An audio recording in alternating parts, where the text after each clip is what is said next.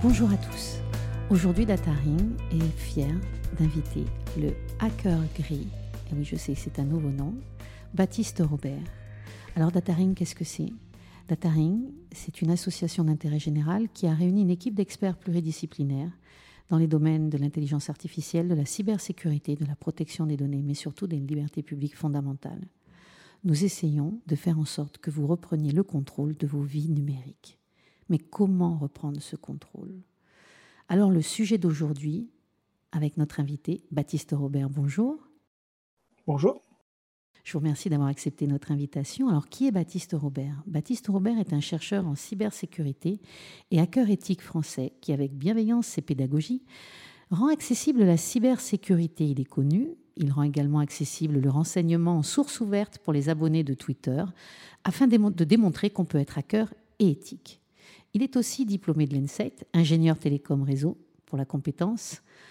Pour la conscience, il est réserviste citoyen de la gendarmerie nationale et spécialisé dans la détection des signaux faibles sur Internet, dans la recherche de la vulnérabilité. Et puis il est aussi entrepreneur. Il est cofondateur et dirigeant de Predictalable et il va nous en parler un nouvel outil numérique qui vous permet de connaître et de gérer votre vie numérique sur Internet. Alors d'abord, Baptiste, une première question. Comment êtes-vous devenu hacker? Expliquez-nous comment ça marche. Est-ce qu'on ne naît pas hacker, on, on le devient, mais comment? Alors tout d'abord, merci de m'avoir invité. C'est toujours un grand plaisir de, pouvoir témoigner de, mon parcours et, de mes différentes activités. Euh, est-ce qu'on devient hacker ou est-ce qu'on est ou est-ce qu'on est hacker Vaste sujet? Euh, ce, qui, ce qui est certain, c'est que euh, qu'est-ce que c'est être un hacker Être un hacker, c'est tout d'abord avoir un esprit de curiosité permanent. C'est absolument, il faut démystifier un, petit peu la, notion de hacker et l'image que, que l'on a du hacker. Euh, c'est absolument pas lié à l'informatique. Un hacker, c'est quelqu'un qui va être curieux d'esprit qui va vouloir comprendre un petit peu le monde qui l'entoure, qui va vouloir comprendre les, différents systèmes qui l'entourent. Et au-delà de comprendre comment ça fonctionne, il va essayer de détourner les usages des différents, euh, de, ces différents systèmes. Et j'ai l'habitude de dire que votre grand-mère, en fait, est un hacker, parce que euh, les, trucs de grand-mère, c'est des hacks en tant que tels. C'est euh, prendre quelque chose pour en faire autre chose. Et, c'est là où ça devient intéressant. Est-ce que ma grand-mère de base est, un hacker? Est-ce qu'elle est née hacker? Non, je crois pas. Euh, je pense qu'on peut, on peut s'éveiller, on peut, devenir de plus en plus curieux, s'intéresser à des choses en fonction des moments dans la vie. Et il y a aussi des gens qui, euh, et je pense que c'est plutôt mon cas, euh, sont, euh, sont, sont, nés un peu comme ça, sont, sont nés câblés de cette façon-là, avec l'envie permanente qui peut être très fatigante, il faut se l'avouer, de toujours vouloir comprendre ce qu'on a autour de soi. Et c'est là, et, et c'est ce qui m'a naturellement en fait amené vers, vers le milieu de la sécurité, vers le hacking au global c'est que ces choses intrinsèquement intrinsèquement liés, en fait, que, j'ai depuis euh, tout petit, euh, ont petit à petit ressurgi par les différentes euh, les différents intérêts que, que j'avais, les différentes passions que j'avais. Et le temps infini que j'ai mis dans l'étude euh, des, euh, des, applications mobiles, de ce que mon téléphone possédait, euh, de ce que j'avais sur mon ordinateur, des l'étude de malware. J'ai étudié pas mal de sujets et c'est tout ça m'a amené vraiment au monde du hacking pur et dur. Donc, si on comprend bien, le hacker éthique, c'est un pirate informatique bienveillant qui tracte les failles informatiques des entreprises. Bien évidemment, c'est un métier exigeant. Alors, nous, on a toujours tendance à, faire des références à la pop culture. Donc, est-ce que vous l'avez été avec la série, je crois que vous l'avez indiqué dans d'autres interviews, Mister Robot, avec le personnage central Elliot Anderson, euh, ingénieur sécurité pour l'entreprise All Safe Security. Alors, est-ce que, comme vous, vous êtes un espèce de Robin des Bois qui souhaitait redonner un équilibre à la société en provoquant la chute des méchants? Euh, mais là où on peut avoir une difficulté au-delà de la pop culture, c'est comment on fait pour, au-delà de vos compétences euh, informatiques, au-delà du métier qui est exigeant, puisqu'il demande également d'avoir des qualités humaines, comment je dresse la ligne rouge entre le bien et le mal quand je suis un hacker? Comment est-ce que je passe du noir au blanc ou comment je définis ma zone de gris? Cette question-là peut être une question qui peut être euh, généralisée. Euh, on a un vrai souci dans le monde de l'informatique en règle générale, qui n'est pas forcément lié au monde du hacking, qui est la place de l'éthique dans, dans ce que l'on fait. Aujourd'hui, on n'a pas de cours d'éthique en école d'ingénieur. Demandez la définition de l'éthique à des ingénieurs, vous allez avoir des réponses qui vont être très opposées. Euh, il y a une nécessité, lorsqu'on a des compétences qui sont des compétences euh, relativement poussées, entre guillemets, par rapport à, ce que peut faire monsieur et madame tout le monde sur un ordinateur, euh, qui vous donne la possibilité d'accéder à des endroits que vous n'êtes pas censé accéder, il y a la nécessité de mettre de l'éthique au milieu de tout ça. Il y a la nécessité d'avoir du recul. Le recul, ça s'apprend euh, avec l'expérience. C'est comme tout.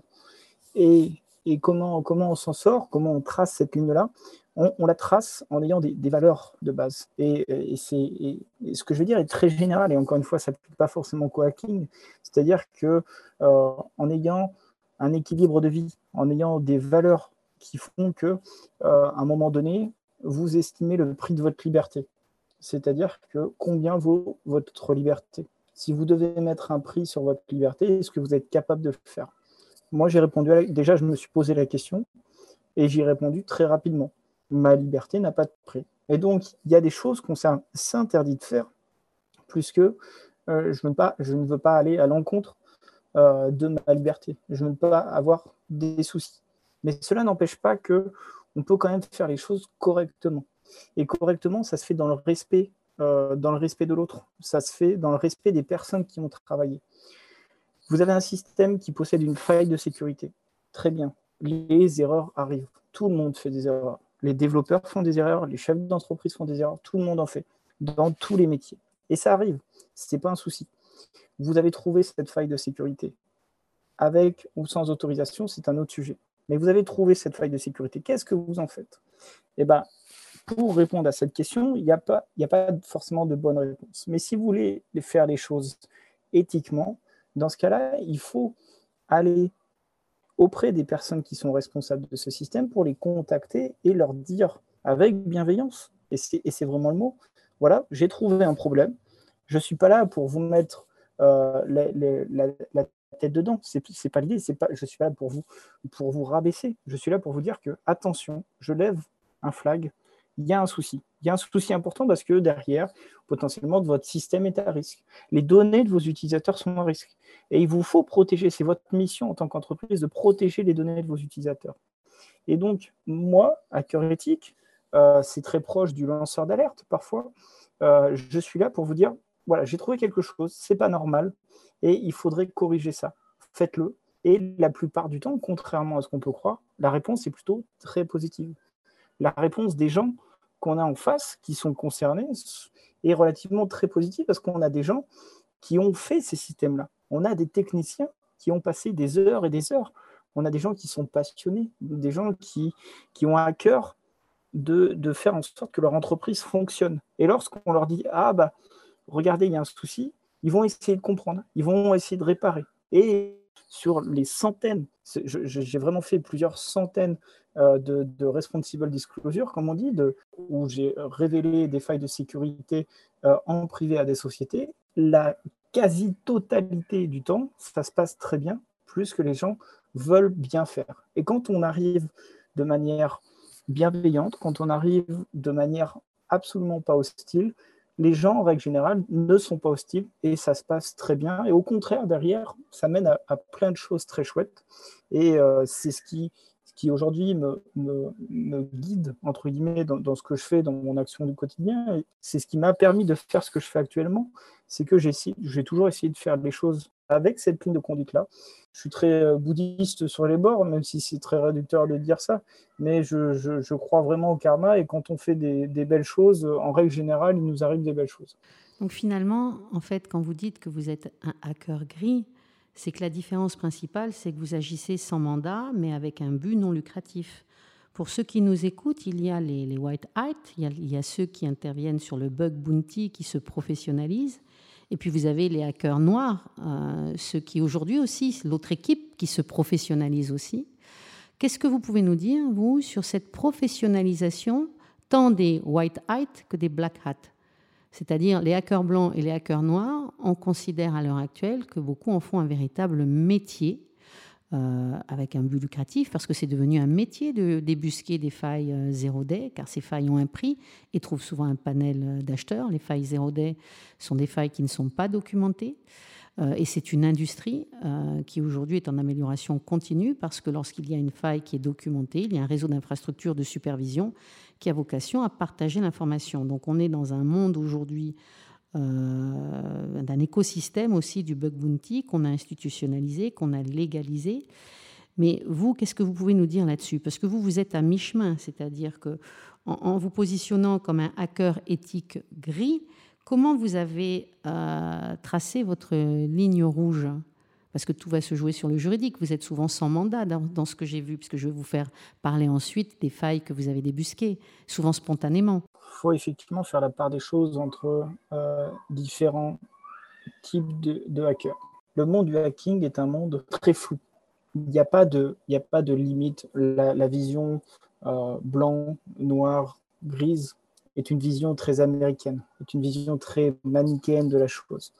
Euh, la réalité, c'est que demander à n'importe quel hacker euh, où est-ce qu'il se situe sur l'échiquier, euh, il va vous dire, il va vous donner une réponse, mais sa réponse n'a pas toujours été la même. Tout le monde dans ce milieu, tout le monde a dépassé la ligne à un moment donné.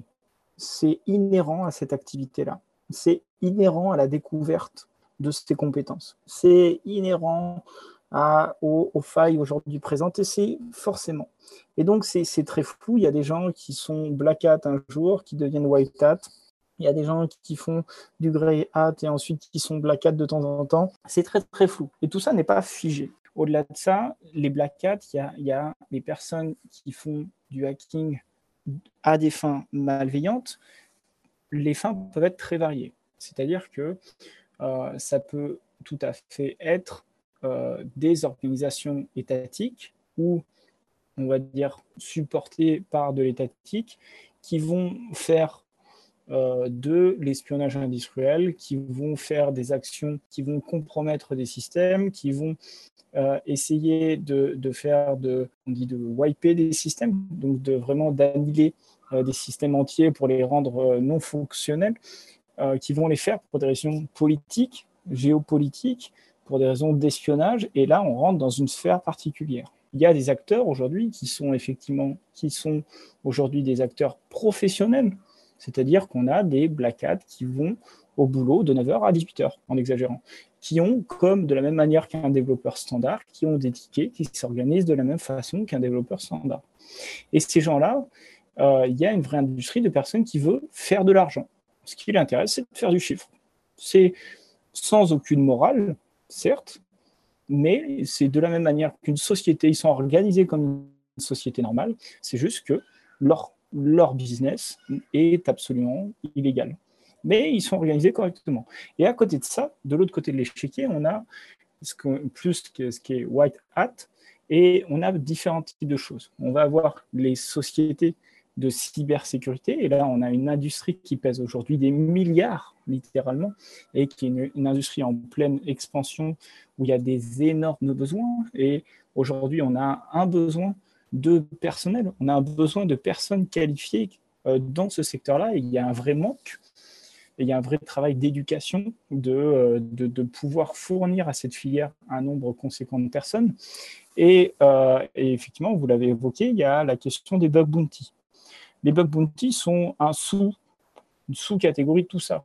C'est-à-dire que les, bug bounty sont très médiatiques aujourd'hui, mais euh, un bug bounty ne fait pas la sécurité d'un système en tant que tel.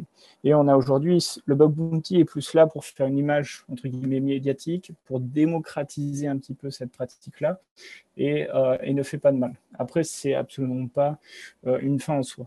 Et donc, à côté de ça, il y a les grey hats, et ces personnes-là qui vont agir avec ou sans mandat, qui vont agir avec ou sans cadre, vont, malgré le fait qu'il n'y ait pas de cadre, vouloir euh, faire les choses dans le bon sens. Et donc, quand ils vont trouver une faille de sécurité, ils vont vouloir euh, prévenir les sociétés concernées et faire les choses correctement. Donc, c'est un espèce d'entre-deux où il y a une ligne qui est, euh, fine, mais la ligne est présente et c'est la complexité de, se trouver à, à la lisière des deux. Donc, si je comprends bien, Baptiste, on est dans un univers de porosité, c'est-à-dire un univers où justement cette absence de, clarté euh, est, est, la règle. Ils ont leurs organisations, ils ont leur terrain de jeu. Il y a des États, évidemment, qui s'y prient, hein, puisque dans le domaine des cyberattaques, le drame n'est pas nécessairement de conduire des opérations, mais c'est toujours de se faire prendre. Donc, dans cet univers de, porosité, d'apparence, où les notions d'alliés sont toutes relatives, où ça se professionnalise, on a vu dans l'affaire du Colonial Pipeline qu'ils avaient même un service de marketing, euh, qu'ils avaient même, je crois, un call center.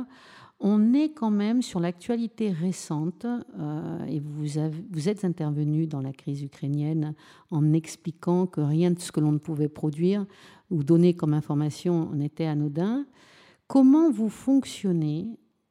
Comment vous pouvez aujourd'hui parler sur Twitter de ce que vous trouvez comme faille, alors même qu'on est dans une guerre euh, géostratégique euh, à laquelle se livrent les États? Comment vous arrivez à vous positionner?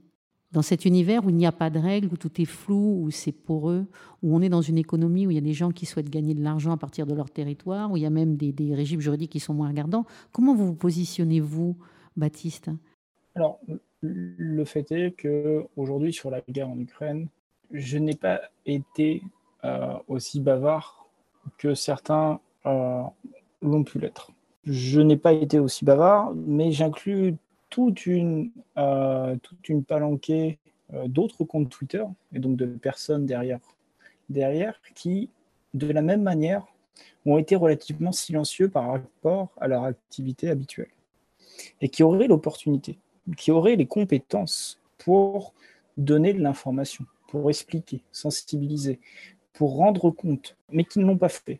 Et souvent, ces personnes-là sont des personnes qui ont un passer dans ce que j'appelle les autorités, police, gendarmerie, renseignement, quel que soit le pays. Je parle de manière internationale. Euh, Puisqu'on apprend en fait rapidement, on apprend la notion de risque dans ces métiers-là. Ce qu'on trouve sur Internet n'est absolument pas anodin. L'information qu'on va trouver, l'information qu'on va déduire, peut ensuite être réutilisée. Ne serait-ce que le peu, le conditionnel sur, sur tous ces aspects-là, oui, peut-être que personne va aller regarder votre tweet qui donne la localisation euh, d'un char ukrainien. Peut-être. Mais peut-être que quelqu'un va le regarder. Et dans le cas où quelqu'un va le regarder, euh, dans le cas où la Russie va le regarder, il peut derrière y avoir des confirmations, des recoupages d'informations qui vont être faits par les Russes ensuite, qui va ensuite mener un bombardement. Et on l'a vu, il y a des exemples précis de, euh, typiquement, il y a une usine d'armement qui a été filmée par un journaliste, retrouvée grâce à des techniques de SINT et ensuite bombardée par la Russie. Dans le même sens, la Russie a fait un film sur un mortier, un super mortier capable de lancer des bombes de plus de 130 kg. Les Ukrainiens ont regardé le reportage, ont localisé ce super mortier à l'aide de ce reportage et d'un recoupement d'informations et sont ensuite allés bombarder ce supermortier qui a explosé. Donc, ces informations-là, qu'on peut trouver grâce à de l'OSINT, qu'on peut trouver sur Internet, en recoupant l'information, en analysant tout ça, est absolument pas anodine. Et donc, c'est pour ça que tout ça s'apprend. Et l'OSINT, en réalité, c'est pas juste extraire l'information, c'est pas juste faire la collection, ça va être de l'analyse, c'est qu'à la fin, il nous faut une information, un renseignement. L'intelligence, au sens euh, en anglais, a, a, une connotation très forte. L'intelligence, ce n'est pas juste une information. Ça va être une information actionnable. Ça va être une information qui a du sens. Et en fait, pour faire de l'OSINT, pour faire de l'open source intelligence, on a besoin de tout un tas de compétences on a besoin de tout un tas de métiers différents. On a besoin de gens qui connaissent la situation politique sur le terrain. On a besoin d'experts en armes. On a besoin euh, d'experts dans les différents types d'avions. Euh, on a besoin de compétences extrêmement variées qui, à la fin, tous ensemble, vont pouvoir donner une conclusion, vont pouvoir mener à une information qui aura du sens et qui sera pertinente. Il faut faire extrêmement attention à toutes les conclusions qui sont données. Euh, aujourd'hui, on a beaucoup, beaucoup, beaucoup d'informations qui proviennent d'Ukraine. On a, c'est une des guerres, voire la guerre, où on a énormément d'informations, énormément de vidéos qui arrivent quasiment en temps réel sur les réseaux sociaux. Mais ça n'implique pas, et là c'est des mathématiques, c'est la logique, vraiment au sens mathématique du terme, ça n'implique pas que vous voyez tout ce qui se passe. Il y a des endroits en Ukraine où il y a la guerre et où vous ne voyez absolument rien. Le monde aujourd'hui et le monde aujourd'hui ne voit pas ce qui se passe. Peut-être demain, peut-être après-demain, peut-être dans six mois, peut-être dans un an, on découvrira, on va découvrir qu'il y a eu des horreurs à tel endroit, il s'est passé ci, il s'est passé ça, quel que soit le camp. C'est pas l'idée. C'est juste que le traitement de l'information doit être fait de manière très précautionneuse. On doit vérifier la source. Aujourd'hui, euh, le fait est que les sources sont quasiment toutes ukrainiennes. Ensuite, il faut qualifier l'information. Est-ce que vous l'avez trouvé via un compte Twitter? Quel compte Twitter? D'où viennent les images de base? Est-ce que vous êtes capable de vérifier euh, cette information? On dit que ça s'est passé dans tel village. Certes, mais est-ce que vous avez une preuve que ça s'est passé dans tel village? On dit que ça s'est passé à telle heure. Est-ce que vous avez une preuve de ça? Un contrôle qualité, un contrôle qualité de la véracité. Exactement. Et ensuite, il faut recouper l'information. Ok, j'ai une vidéo, mais est-ce que je peux trouver une autre vidéo qui me décrit la même action? Euh, Est-ce que je peux vérifier avec plusieurs sources que, euh, que ça s'est vraiment passé comme ça?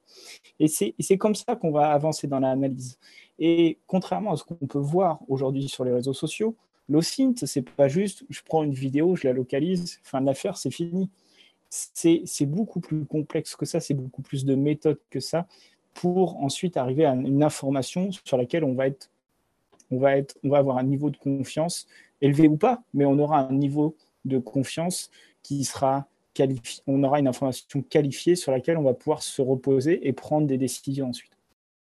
Donc la difficulté dans ce que vous êtes en train de nous expliquer, c'est qu'il y a aujourd'hui une profusion de faux, c'est-à-dire que la vérité, on ne sait même plus la dessiner.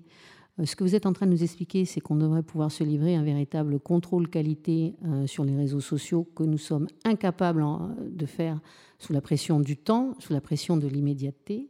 Et puis on se rend compte que le numérique est devenu euh, un objet hautement géopolitique, que au départ Internet c'était ouvert, libre, global, et aujourd'hui euh, c'est pas tant que ce soit le Far West, mais on ne sait plus si c'est réel. C'est l'allégorie de la caverne euh, revisitée.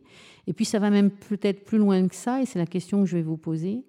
C'est qu'on est en train de, de, constater que le numérique qui devient géopolitique, les données qui sont faussées, on est en train d'avoir peut-être une fragmentation de l'Internet, avec un repli et une instrumentalisation que vous êtes en train de nous indiquer de l'Internet par certains États ou par certains acteurs privés. Parce que quand on instrumentalise, on fausse, on n'amène pas, on trafique l'information. Comment on va faire pour s'y retrouver? Est-ce qu'on n'est pas en train de recréer des frontières, Baptiste? Ces frontières-là, et c'est un avis tout à fait personnel, Internet est avant tout un objet qui a été fait, une naissance qui a été très très militaire. Il y a des termes dans l'Internet de base qui viennent du jargon militaire. Il n'y a jamais eu le, cyberespace, Internet en lui-même, a toujours été un lieu d'échange d'informations, a toujours été un lieu de, tractation. Aujourd'hui, on a, on a une théorisation, on commence à théoriser un petit peu la notion de cyberespace. Demander la notion de cyberespace à des, à des spécialistes, ils vont pas tous être d'accord entre eux encore aujourd'hui. Aujourd'hui, les militaires considèrent que le cyberespace est, un espace de combat, est un endroit où on se fait la guerre aussi. Et ces notions sont assez nouvelles. Le, monde militaire a eu relativement du mal à, à s'y mettre et à théoriser tout ça. Les outils qui vont avec se développent également, que ce soit des acteurs publics ou des acteurs privés. Donc toutes ces frontières-là existent depuis un long moment. Effectivement, il y a un repli, il y a un repli sur soi de plusieurs États, de plusieurs parties du monde, qui naturellement, plus qu'il y a un repli, vont essayer de couper la majorité des communications qu'ils ont avec l'extérieur. Et aujourd'hui, cette majorité des communications, elle passe par Internet. Et donc aujourd'hui, on a, on a effectivement un Internet chinois. demain, on aura probablement un, Internet russe. On aura aussi probablement un Internet indien.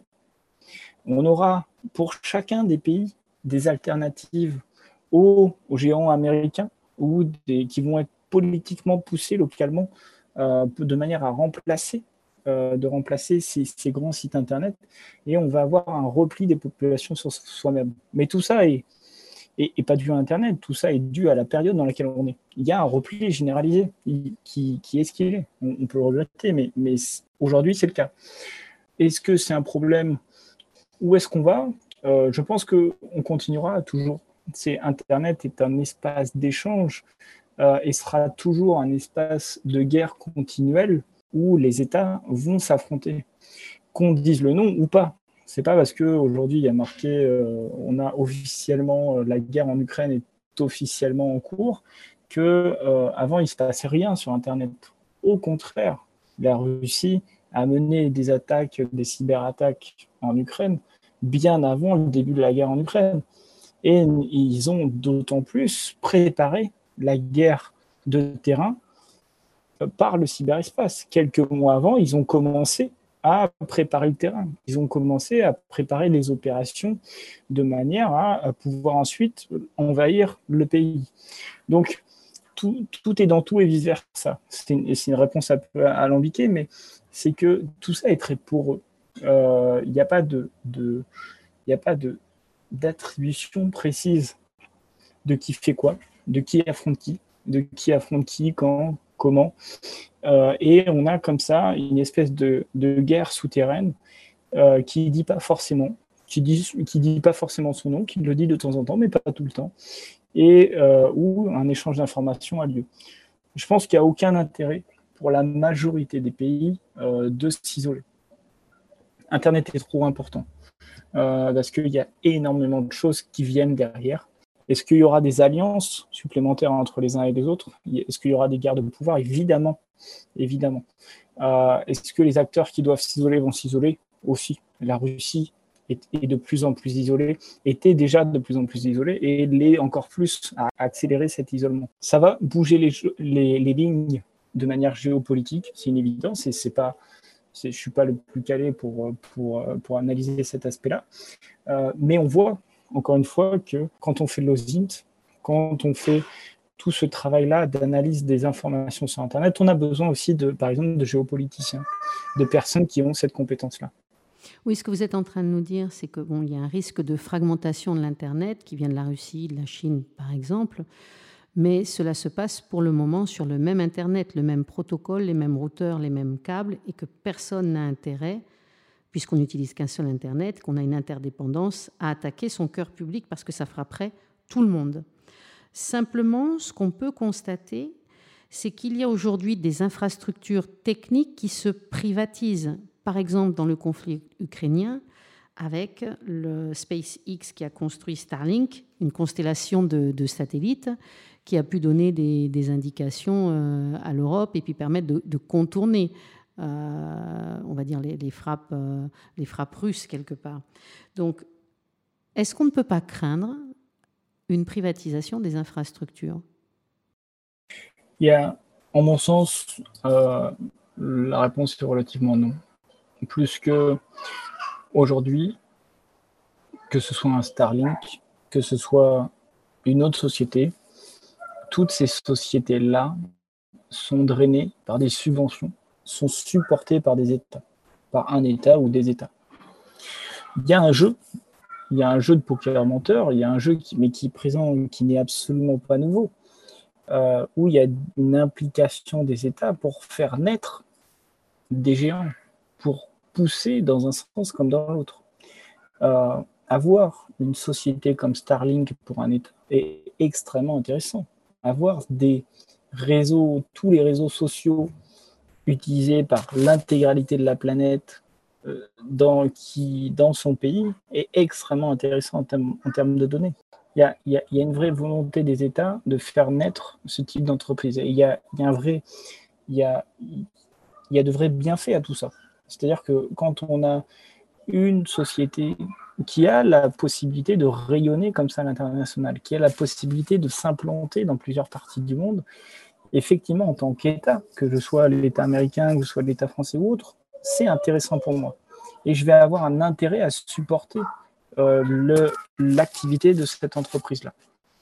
Et donc, il y a, y a une privatisation certes, mais c'est une privatisation qui n'en est qu'à moitié. Donc on aura des actions gouvernementales qui sont peut-être une partie de la solution dans ce contexte géopolitique incertain où on a une augmentation des cyberattaques. On va peut-être avoir, à l'instar du droit de la mer, euh, une véritable délimitation du cyberespace. Du moins, je l'espère. Et donc, je vous, ce que j'espère hein, dans ce que vous êtes en train de nous dire. En fait, derrière ça, on peut dérouler tout le débat sur la souveraineté. Et parce que le débat de la souveraineté, il vient de là, même si quand on en parle, on n'en parle pas de ça. Mais c'est-à-dire que pourquoi on refuserait euh, de mettre un Palantir chez nous? Pourquoi on refuserait de mettre euh, un Starlink, d'implanter Starlink un peu partout? Euh, Pourquoi politiquement ça pose un problème?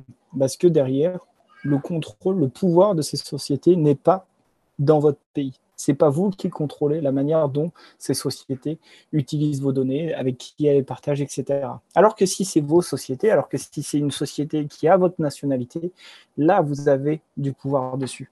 Et c'est pour ça que, techniquement, euh, que ce soit l'entreprise américaine ou l'entreprise française, bah, techniquement, on va choisir le meilleur. Mais pour un État, ce qui va l'intéresser, c'est sur quelle société il va avoir du levier, sur quelle société, euh, avec quelle société il va pouvoir discuter, négocier et échanger de l'information peut-être de manière euh, beaucoup plus simple.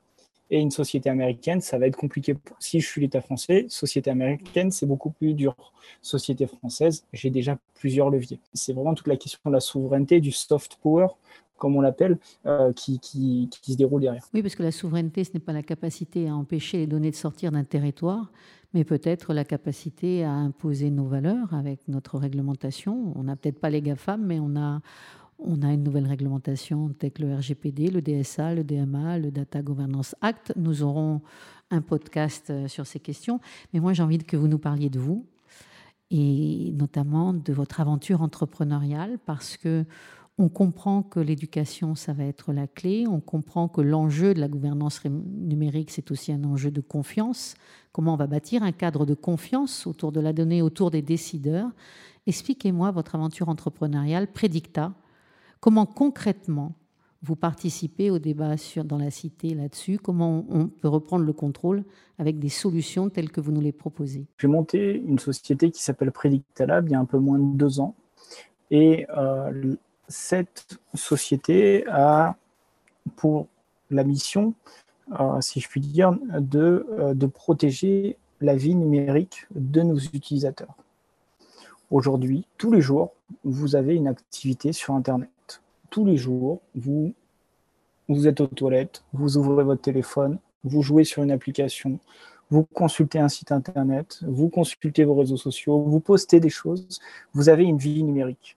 De la même manière que vous avez une vie réelle. Vous rencontrez telle personne, vous allez au travail, vous allez au magasin, vous rencontrez des gens, vous échangez de l'information. Et donc, vous comprenez bien dans la vie réelle qu'il faut faire attention à ce que vous dites. Vous comprenez bien dans la vie réelle qu'il faut euh, contrôler ces interactions, il ne faut pas dire n'importe quoi, n'importe comment.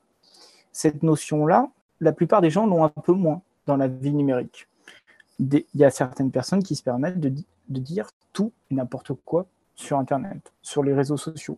Mais tout ça, Internet a une mémoire. Internet se souvient de toutes vos actions. Pour une, raison simple, c'est que il y a une volonté des géants du web de faire un lien entre votre vie réelle et votre vie numérique. Plus les géants du web ont de données sur vous, plus ils vont être capables de vous cibler, plus ils vont être capables de vous vendre des choses et capter votre attention.